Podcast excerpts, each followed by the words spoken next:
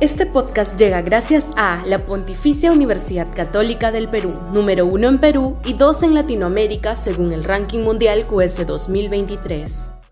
Este podcast llega gracias a Grupo Pragda. Desarrollamos negocios para crear flujo de efectivo y patrimonio para nuestros asociados.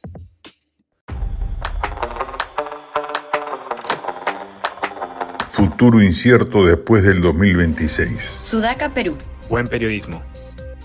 Es inmensa la tarea pública que le corresponderá desplegar al gobierno que asuma las riendas desde el 2026.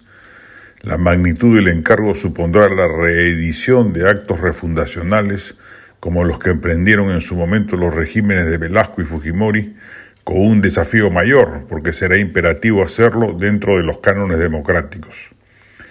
Refundar las instituciones de Administración de Justicia, Ministerio Público, Poder Judicial y Junta Nacional de Justicia, hacer en serio una profunda reforma político-electoral, revertir las groseras fallas del proceso de regionalización, volver a colocar el país en la senda del crecimiento económico robusto que teníamos antes de que Humala decidiera desmontar el modelo estrenado en los 90, desterrar la corrupción enquistada en todos los estamentos de la administración pública, mejorar radicalmente los índices de inseguridad ciudadana que azotan el país y que tanto impacto generan en la buena marcha económica. Se calcula que por lo menos nos cuesta el 3% del PBI.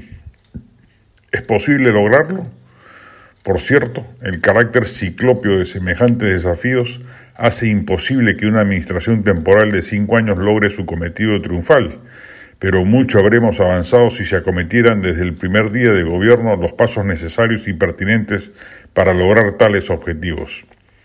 Lo que sí queda claro es que ello no va a ser posible si reeditamos el 2026 la elección de un gobierno improvisado o antisistema radical.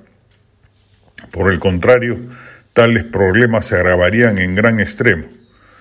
Además, será necesario contar con suficiente representación parlamentaria para que el gobierno entrante no esté sometido a las veleidades inestables que han sufrido los gobiernos nacionales del 2016 en adelante. No se ve otra manera de lograr ello que no pase por la confluencia de fuerzas de centro derecha creyentes en las bondades del capitalismo democrático, una garantía, única garantía de desarrollo económico y político en el mundo y por cierto en nuestro país.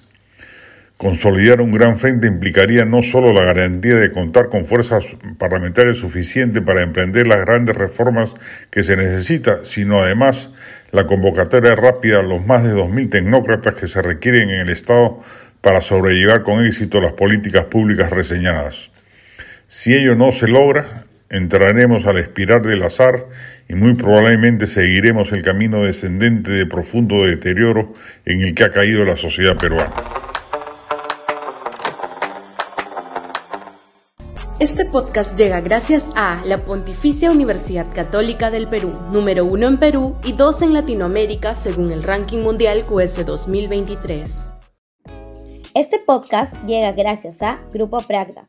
Desarrollamos negocios para crear flujo de efectivo y patrimonio para nuestros asociados.